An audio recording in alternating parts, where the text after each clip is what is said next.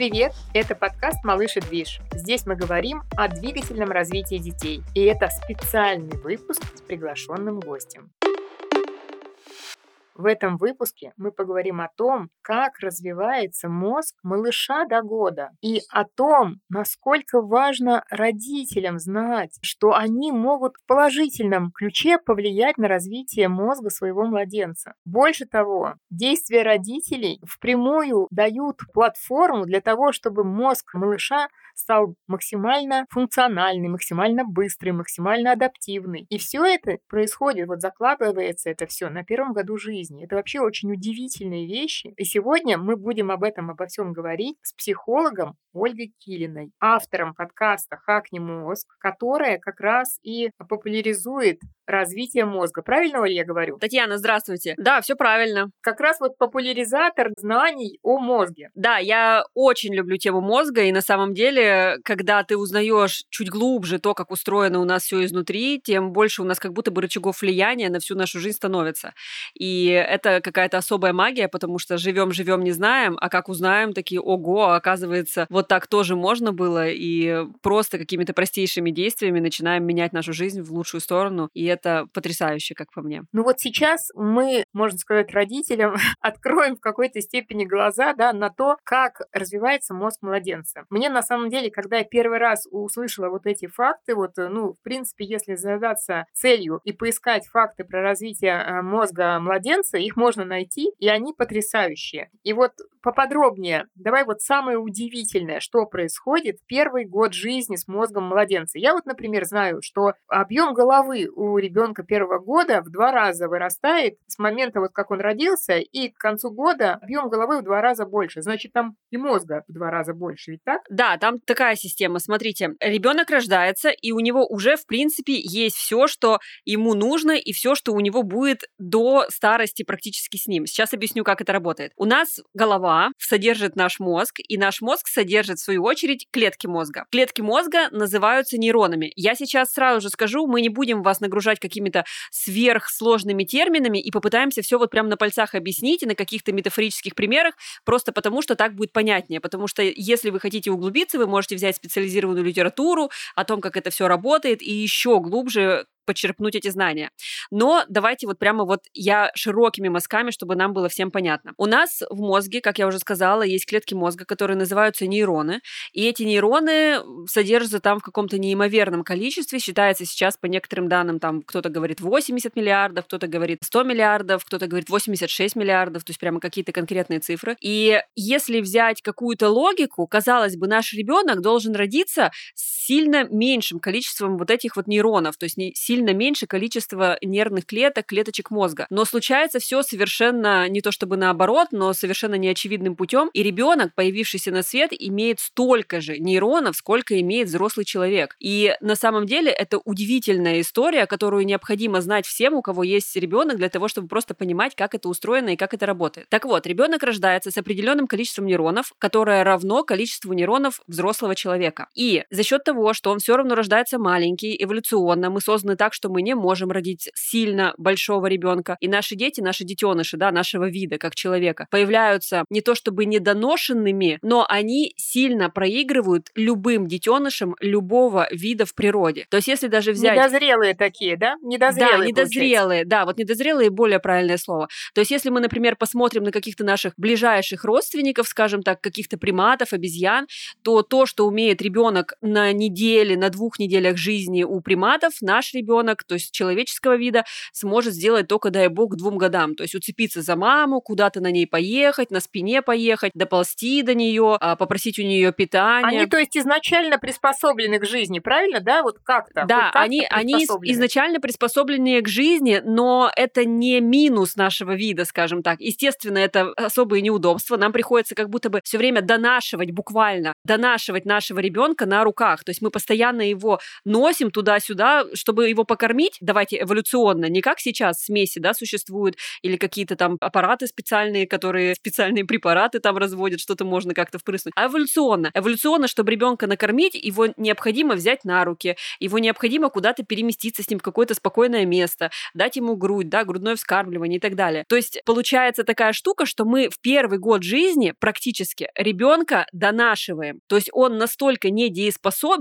это неплохо и не хорошо, это просто природа. Он настолько недееспособен, что мы его постоянно холим, лелеем, укрываем от э, невзгод, от погодных условий, от хищников, мы его кормим на руках. То есть мы буквально бесконечно носим его на руках в природе изначально, эволюционно. И это было создано для того, чтобы мы как вид смогли встать на две ноги и стали человеком прямоходящим, потому что иначе, если бы ребенок дозревал внутри нас, он был бы слишком большой, и, соответственно, никакие адекватные роды с большим детенышем, с таким маленьким тазом, как у вида прямоходящего, были бы невозможны. То есть не надо корить природу и говорить, что она где-то ошиблась, никто нигде не ошибался, все сделано идеально так, как должно быть. Плата за вертикализацию получается, да, за то, что мы можем манипулировать руками так, как мы хотим, и ходим на двух ногах. Таз женщины сузился. Да, но, но, опять же, да, с другой стороны, за счет того, что мы ходим на двух ногах, мы можем и доносить нашего детеныша. Да, да, да, да. То есть природа не сделала никакой ошибки, все, все просчитано до миллиметрика, да. Но удивительно в этой всей истории то, что рождается он, да, с головой меньшей, но клеточек мозга в нем, как с чего мы начали, да, ровно столько же, сколько у взрослого человека. Но потом детеныш начинает набирать в весе, начинает набирать в форме, начинает набирать в объемах, и его голова действительно непропорционально быстро растет, не так, как растет его тело. Считается, что вот году она в два раза увеличивается, а к двум годам она уже составляет мозг человека, уже составляет три четверти от взрослого мозга. Но теперь вы меня должны спросить, как внимательный слушатель, Оль, если ты говоришь, что клеточек мозга столько же при рождении, за счет чего увеличивается объем мозга, за счет чего, соответственно, увеличивается голова? Да, вот за счет чего, да. За счет того, что сами по себе клеточки мозга не значат ровным счетом ничего. Да, их условных 80 миллиардов внутри нас. Но пока они не будут друг с другом связываться, пока они не будут друг с другом переговариваться, общаться, пока между ними не будет нейронной связи, эти вот информационные, электрические еще называют импульсы между одной клеточкой и другой клеточкой, они невозможны. Но эта связь, она не по воздуху, она не как Wi-Fi, она не как там, да, какая-то сотовая связь происходит в мозге. Она происходит физически. То есть у этих нервных клеточек, у нейронов есть соответствующие отростки. Мы сейчас не будем углубляться вот в эту всю историю и рассказывать, как это все аксоны, дендриты устроены, но вы должны понимать, что клеточка мозга, она такая, как осьминожка. У нее вот есть клеточка, и от нее много-много-много тоненьких отросточков. И когда человеку нужно сформировать нейронную связь, пока вот просто так меня послушайте, а потом я вам скажу, где это проявляется, как в нашей жизни проявляется любая нейронная связь. Смотрите, пока вот эти вот осьминожки к друг другу своими вот этими микро-микро-микро лапочками не присосутся, как бы, не обвяжутся друг об дружке, не соприкоснутся, не сформируют там такую ниточку, из которой вырастет ниточка еще потолще, еще потолще, еще потолще, никакой импульс между ними не пройдет. И за счет того, что, во-первых, отрастают вот эти вот аксонодендриты, во-вторых, э, нужно обязательно, чтобы вот эта вот каждая связь, она была изолирована как в провод электрический, чтобы они не перепутывались друг с другом. За счет того, что вообще сами по себе вот эти вот связи возникают, и возникают они между тысячами, миллионами частичек мозга, за счет этого, получается, и в объеме мозг растет. Просто потому, что растут связи. То есть сама по себе плавающая вот эта вот клетка ничего не значит. Но как только начинают формироваться связи, естественно, они физически прямо формируются, и объем физически мозга становится больше за счет вот этих вот всех миелиновых оболочек, за счет клетки глии, там существуют аксоны, дендриты, короче, вот эта вот вся история, она действительно увеличивается для того, чтобы создавались нейронные связи. Вот когда эти нейронные связи, они вообще почему формируются? Что является импульсом, чтобы нейронная связь сформировалась? Почему? На самом деле нейронная связь формируется практически из любого внешнего стимула, триггера, импульса. Смотрите, вообще нейронная связь — это такая история, которая формируется вот по одной и той же схеме практически всегда. Что-то происходит, какой-то внешний стимул. Внешний стимул происходит, на него появляется некая реакция Если эта реакция повторяется достаточно долго, то получается, что мы как будто бы выучиваем эту реакцию, и мы уже ее делаем по привычке, неосознанно, или как-то даже, да, без уже того самого стимула, который нас провоцировал на эту реакцию. То есть нейронная связь — это все, чему мы научаемся. И не в смысле того, что мы научились там кататься на велосипеде, и теперь мы никогда не забудем, как держать это равновесие на двух колесах. Это на самом деле буквально про все. Мы учимся держать ложку. Да ладно ложку. Дети до года. Они же учатся практически всему. Вот представьте, вот эти вот все нейрончики, они должны объединиться в нейронные связи. Например, для того, чтобы маленький человек понял, что вот у него укололи там, взяли кровь на анализ из пальчика, ему это ощущение настолько незнакомо, что он даже не понимает, что это. У него в голове, вот сейчас очень грубо скажу, но полный хаос из ощущений, из восприятий, из каких-то историй по поводу того, что я не понимаю, у меня вообще в пальце сейчас взяли вот эту вот укольчик был, да, или там, я не знаю, в пятке, или у меня там э, волосинку там случайно мама зажала и выдернула. То есть и для того, чтобы вот сформировать в нем все ощущения, все двигательные активности, да, там как минимум поднять руку, да даже посмотреть на руку и воспринять зрительными своими сенсорами руку, вот это все он учится делать с нуля, потому что ни одной связи не сформировано. И одно дело, когда мы говорим у взрослого человека, сформируйте себе прекрасную нейронную связь, это будет вашей привычкой, это то, как будет устроено в вашем мозге, и вы уже от этого не отделаетесь. Но у маленького человека это все настолько в хаотичном состоянии изначальном находится, что практически каждое его действие, неважно, чувствует боль, чувствует холод, поднимает руку, смотрит на маму, улыбается в ответ маме, да, в каком-то определенном возрасте, начинает э, пытаться переворачиваться, начинает пытаться вставать на руки. Это все формирование нейронных связей. То есть ничего просто так не происходит без того, что сформируются нейронные связи. И за счет того, что вот из этого хаотичного желе под названием мозг новорожденного, когда он только родился, за счет того, что появляются уже нейронные связи в этом мозгу, естественно, количество, объем мозга, он начинает расти с какой-то неимоверной скоростью.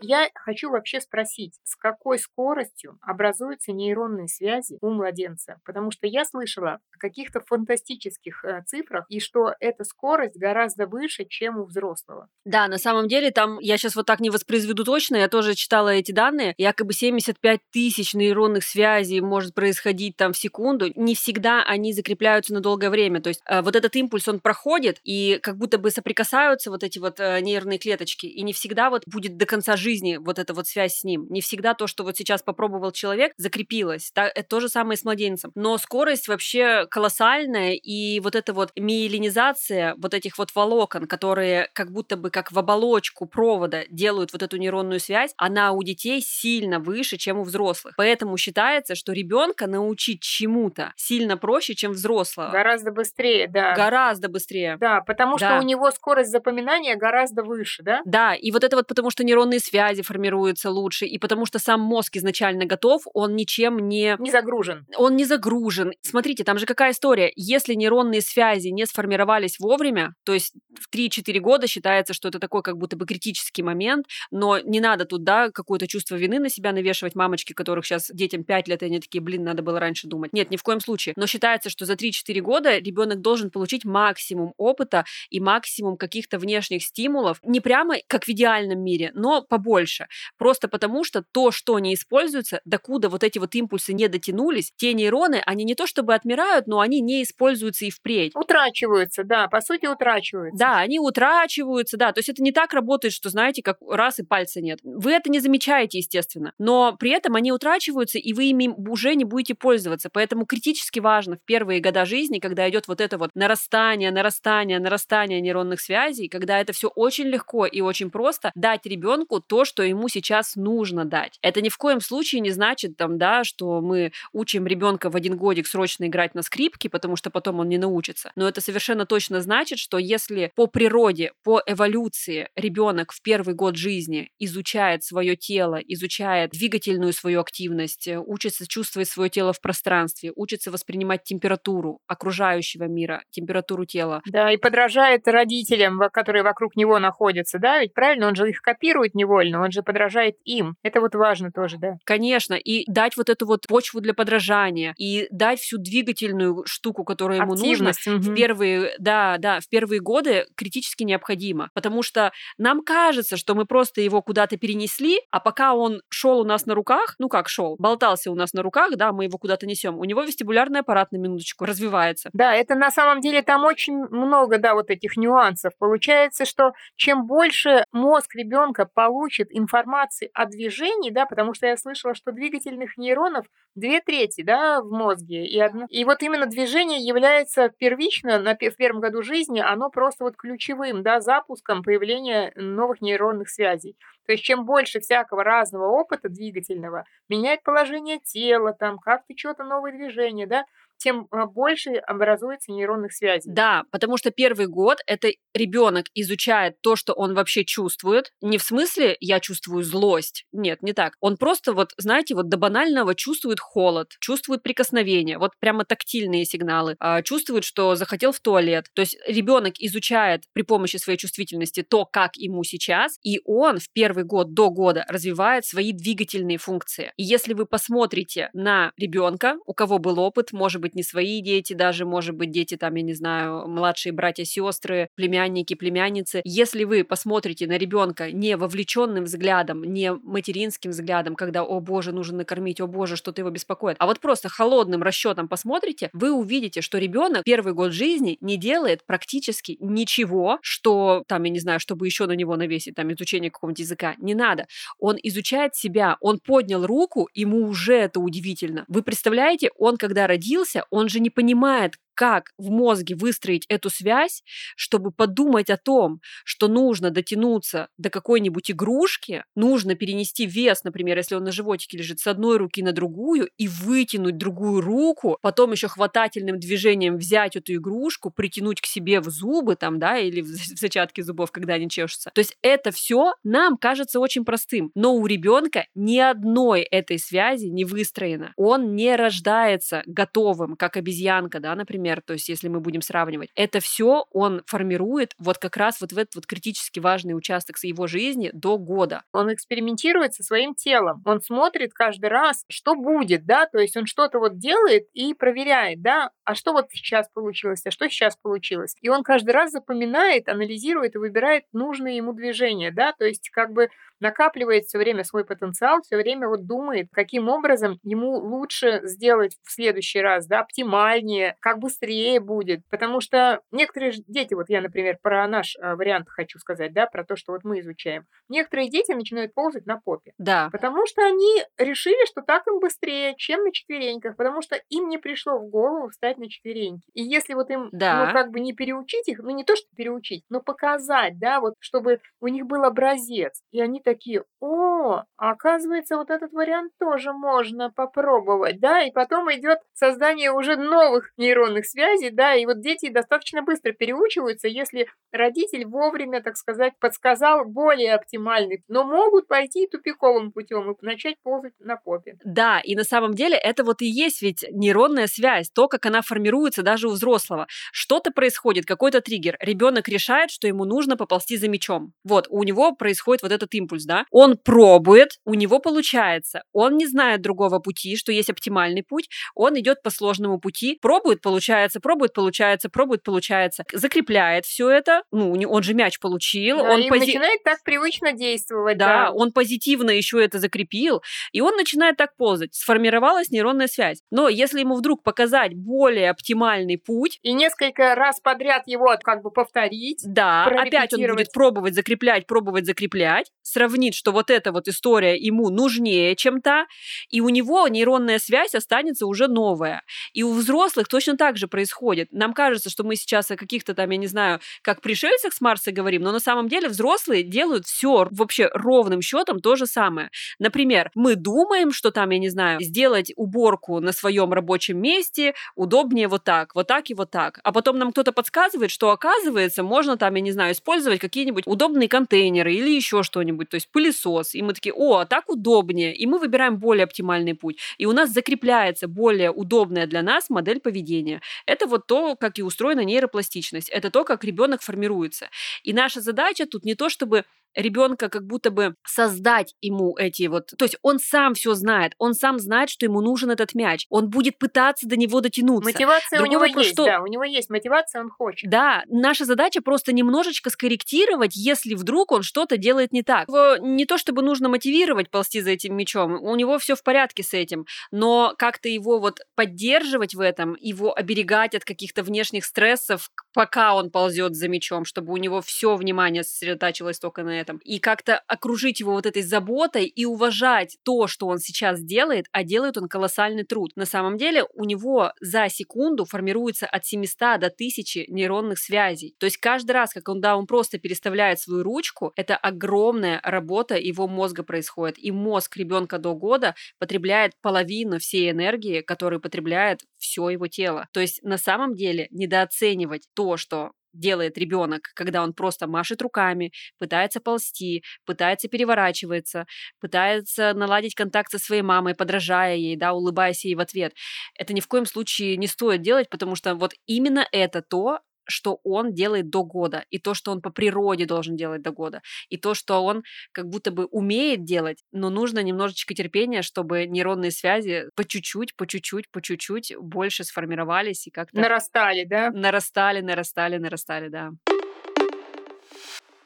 Это получается, что мы э, до года как раз вот формируем, помогаем ему формировать вот ту платформу, которой он будем, будет пользоваться всю жизнь, по сути. По сути, да, потому что нейропластичность — это как раз процесс формирования нейронных связей, и когда мы эти все клеточки объединяем какими-то путями, какими-то как проводочками, да, или э, мне очень нравится метафора дороги, тропинок, дорог, асфальтированных шоссе.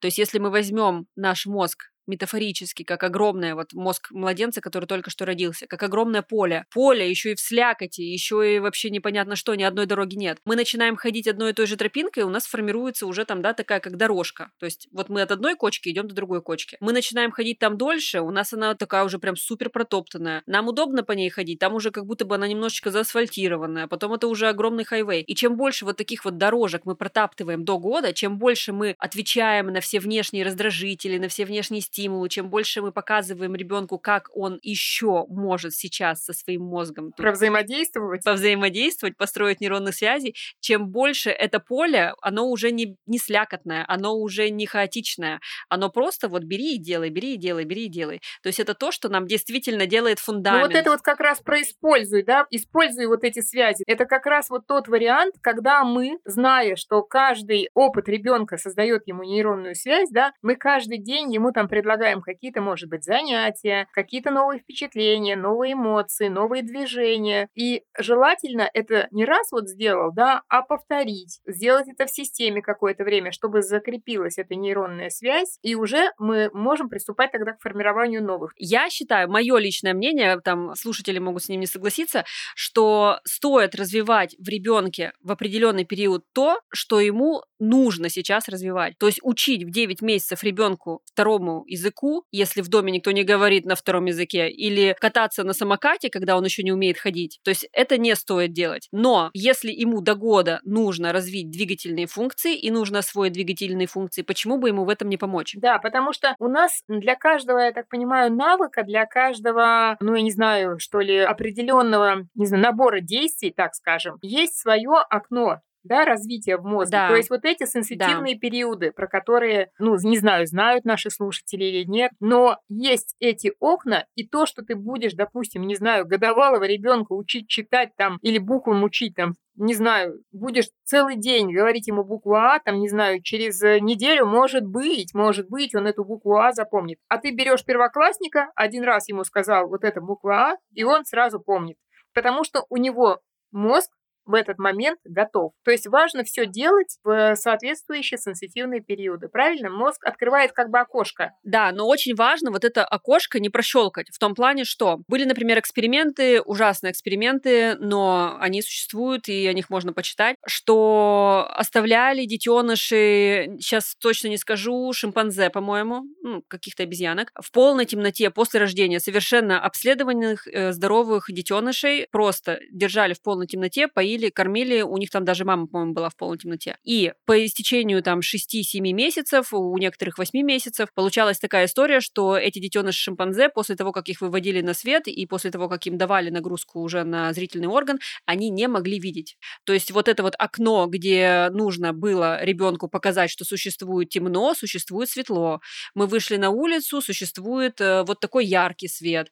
Мы зашли внутрь, существует другой свет. Когда он уже там, да, в два месяца начинает различать движущиеся предметы. Вот мама, смотри, наклонилась перед тобой, отдалилась от тебя. Мама, смотри, помахала ручками, там, в 3-4 месяца, погремушка, желтая, вау, существуют цвета. То есть вот это вот все очень важно делать. Но, да, как мы уже говорим, всему свое время считать, что ребенок в один месяц будет вам различать карточки «покажи синий», «покажи желтый», «покажи красный», нет, не будет. Просто потому, что его мозг к этому не приспособлен, так не работает. То есть, как бы вы ни хотели это ускорять, это не ускорить. Но при этом и нельзя прощелкать вот эту историю, что нельзя пропустить вот это окно, когда нужно да, это вот сделать. Прямо да. лучшее слово, своевременно, все нужно вовремя. Своевременно, да. То есть, это история про то, что мы должны ему помочь в нужном месте в нужное время точки зрения того, что можно не додать ребенку. Это не были эксперименты, но их потом задокументировали. Эту историю в 46 году в Америке был э, бум рождаемости, и много очень детей попадало в детские дома. И они взяли 20 детей, проверяли теорию привязанности, и они взяли 20 детей, к которым обращались э, нянечки в детских домах как э, родители, может быть, с недостаточной долей любви, конечно, как мама, но при этом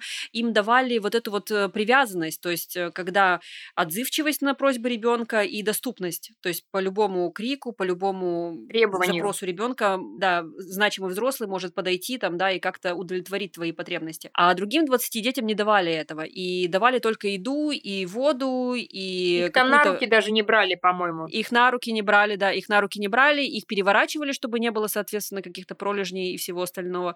Ими не занимались. И получилась ужасная совершенно история, что 20 детишек, которым все это додавалось, они выросли прекрасными, замечательными и росли дальше, но к, там, через, я же не вспомню по времени, через какое два месяца, по-моему, всего хватило для того, чтобы дети отказались от еды, начали недоедать, э, у них очень вырос сильно уровень стресса, тех, которым не додавали, очень вырос э, уровень стресса, нарушился полностью режим, и половина этих детенышей, не до... половина этих детей не дожили до конца эксперимента. Не было экспериментом как таковым, то есть, но они это задокументировали, что так не работает.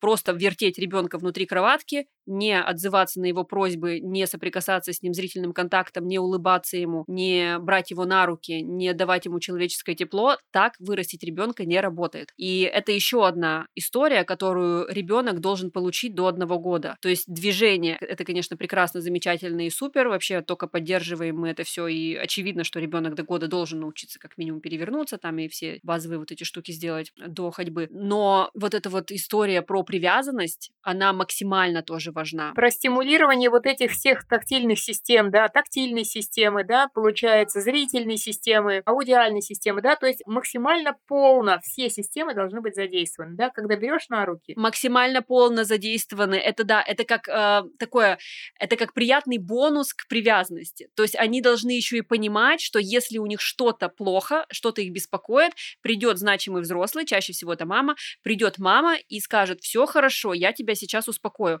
Им нужно расти вот в этой безопасности, потому что если они вот этой безопасности не получают, вот этого полного ощущения, что все у нас прикрыто, все, все наши какие-то потребности закрыты, получается, что очень сильно шкалит стресс, э, гормонально даже, да, через кортизол, и вот уровень развития, он сильно очень падает, и вот на этом стрессе развитие настолько сильно замедляется, просто невероятно. То есть мы можем бесконечно там, да, пытаться натренировать маленького ребятеночка делать какие-то правильные движения, но без вот этой вот любви, по-другому как любовь это даже сложно назвать, но вот есть термин привязанность. Без искренней заинтересованности в ребенке. Да, без искренней заинтересованности в ребенке это не получится. А когда у нас есть природа, какая прекрасная природа, какая, насколько все продумано и насколько все красиво в ней, да, когда у нас есть вот эта вот любовь, когда мы додаем ребенку вот эту вот историю, да, когда мы берем его на руки, нам же хочется его и погладить, нам же хочется его и всяко там ущипнуть лишний раз, и сжать, ты же моя булочка такая хорошенькая, и ноготочками его всяко помассировать, зафиксировать. И это не что иное, как вот это вот опять стимулы, которые опять же по цепочке развивают вот эту вот всю двигательную активность. И это все как будто бы прекрасное, как кружево сплетается и выходит в здорового ребенка, когда мама его любит, когда мама его хочет, когда мама без пострадовой депрессии. Это, по сути, естественно, да. К сожалению, вот многие мамы не... Да, это очень естественно. Не понимают этого, потому что вот эти навязанные стереотипы «не бери на руки, приучишь», вот это вот... Это ужасно. Да, да это, это то, на самом надо. деле, я не знаю, как будто бы мы отошли от своих, да, корней, и как бы у нас да. появились какие-то вот, не знаю, ученые там, да, которые стали говорить, что, да, ну как нам растить детей, да, не брать на руки там, как доктор Спок. Да, этот... но 50 лет назад не было этих ученых, и как-то мы уже сколько миллионов лет э, растим своих детенышей. То есть, конечно, наука это все прекрасно, но как будто бы мне очень нравится история, что наука так или иначе все равно придет к тому, что, ага, появляется Джон Болби и говорит, а у нас, оказывается, есть теория привязанности. И все такие уже опять, теперь через науку. Теперь мы осмысляем то, что мы как будто бы от природы, то, что заложено в нас, мы переосмысляем это через науку, и мы такие, о, оказывается, нужно, чтобы была привязанность, оказывается, привязанность, там, да, сейчас по последним научным данным, когда у ребенка есть вот эта вот адекватная, комфортная ему, такая надежная привязанность, это называется, то у него потом и благополучная жизнь, и доверие к себе, и здоровье, иммунитет. И доверие и к миру, да. Доверие к миру, и стрессоустойчивость, и он учится познавать этот мир, и вот это любовь любопытство, и вот, пожалуйста, растет себе прекрасный здоровый ребенок просто от того, что мама его любит, да? мама его тискает, да, да, уравновешенный, прекрасный.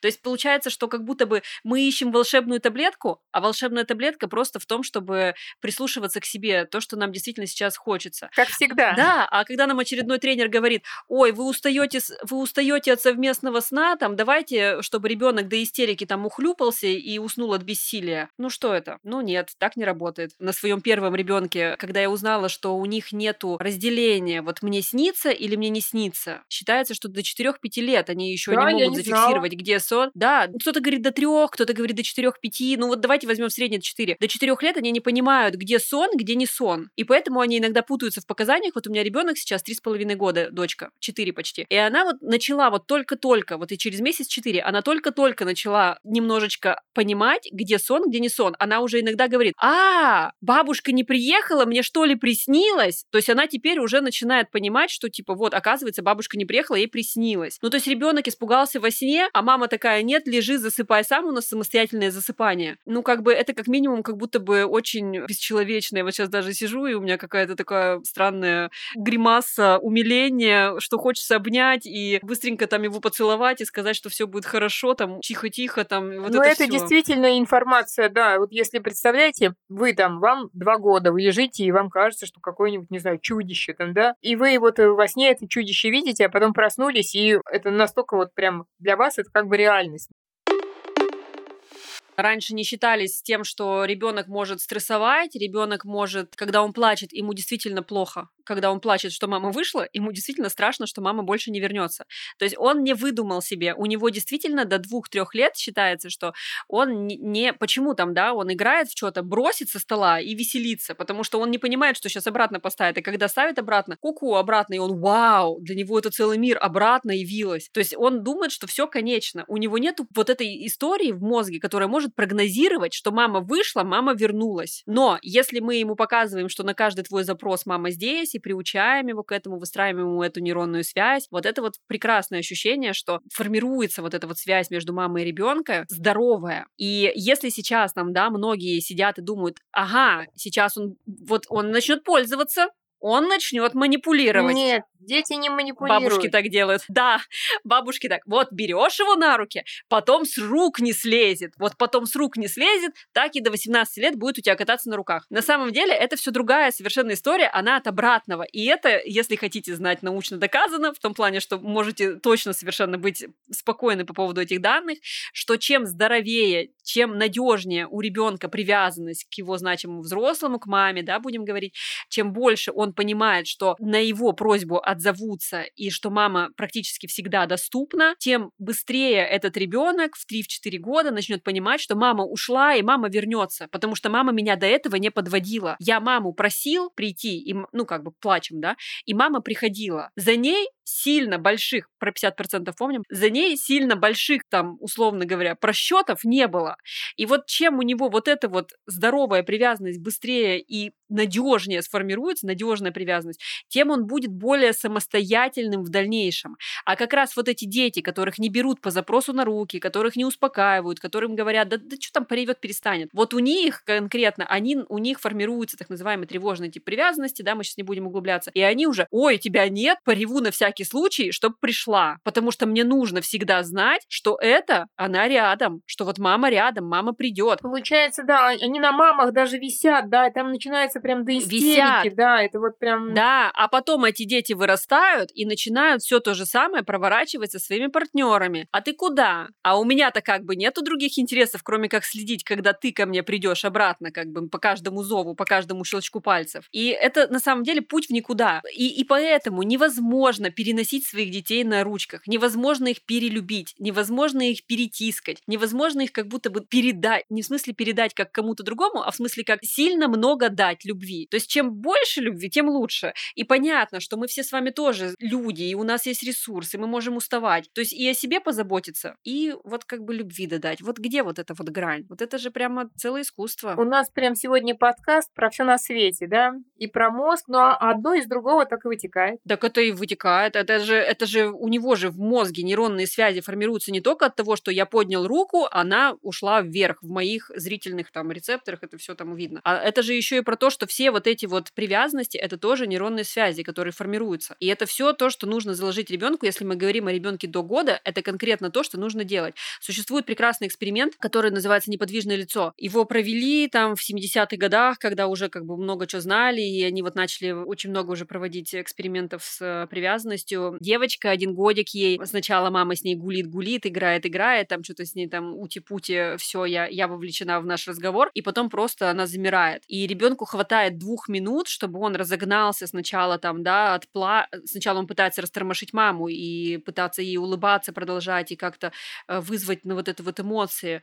Потом он начинает пытаться ее руками как-то делать, у него уже там, да, истерика, что мама почему-то замерла. Потом ребенок начинает плакать, и потом он начинает отворачиваться от мамы и игнорировать маму. И это всего за две минуты, да, вот этот вот спектр эмоций. То есть представляете, насколько много страха ребенок испытывает в момент, когда мама мама не притворилась мертвой. Мама продолжает смотреть на своего ребенка просто с каменным лицом. То есть ребенок просто не, не видит вот этой вот отдачи, ребенок просто не может отзеркалить эмоции, ребенок просто не понимает, что мама вовлечена. И на самом деле это, это тоже самый прекрасный навык мозга, который формируется до года. То есть это то, что нужно ребенку до года. То есть если мы подытожим все, что мы сегодня говорили, ребенку до года нужно развить двигательные функции путем каких-то манипуляций. Максимально много, да, максимально активно активно, да. И быть с ним рядом. Да, туда же включен вестибулярный аппарат, в том плане, что мы его, когда носим, он э, чувствует свое тело в пространстве, тудыма, сюдыма, это все тоже как бы будем Да, все относить. сенсорные системы включены, да. Да, да, да. Выходить там. Сенсорные системы, да. У вас был прекрасный выпуск про сенсорные системы, я с удовольствием послушала. Вот все вот эти вот сенсорные системы, их как будто бы не то, чтобы натренировать, чтобы спортсмена вы, там, воспитать. Нет, ну просто включить их, показать, что бывает так, бывает так, бывает так, бывает так. Бывает ты лежишь, бывает, что идешь. Бывает солнышко из искусственного осветления, освещения бывает, мы вышли на балкон, смотри, вау, тут же, да, ярко. Вот это да, это же тоже опыт у ребенка. Развить вот эти сенсорные все системы, двигательные функции и додать любви. Вот это то, что нужно сделать до года, как будто бы, если подытожить. Спасибо большое, Ольга. Очень у нас сегодня разноплановый получился эфир. Поговорили и про мозг, и были очень интересные факты. Я думаю, что родители, они поразили в самое сердце, как в свое время вот поразили нас с Ольгой, да, когда мы только начинали заниматься этой темой, когда только узнали. Да. Услышали заодно опыт мамы, когда мама понимает, что до двух, двух с половиной лет занимайтесь только движением, занимайтесь больше общением с малышом, носите на руках, разговаривайте, смотрите в глазки. Вот это все гораздо важнее, чем всякие карточки и математика и чтение. Спасибо большое, Татьяна, что позвали. Мне было очень приятно, и я очень надеюсь и пыталась как-то донести всем мамочкам в выпуске, что просто любите своих детей, просто чувствуйте, чего они хотят, больше их тискайте, гладьте, целуйте, давайте им вот эту вот обратную связь в виде привязанности, и все будет хорошо. И не надо испытывать ни в коем случае никакого чувства вины, если вы вдруг что-то не сделали, какие-то карточки лишние не купили, какой-то мобиль волшебный не повесили и что-то сделали вдруг не так. Все будет хорошо, природа прекрасна, природа все сделает за вас. Главное, вы оставайтесь в ресурсе и любите детей. Они классные.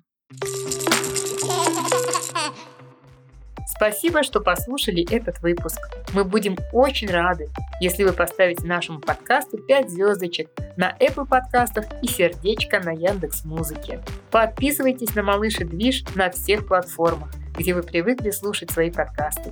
До встречи, услышимся в следующем выпуске.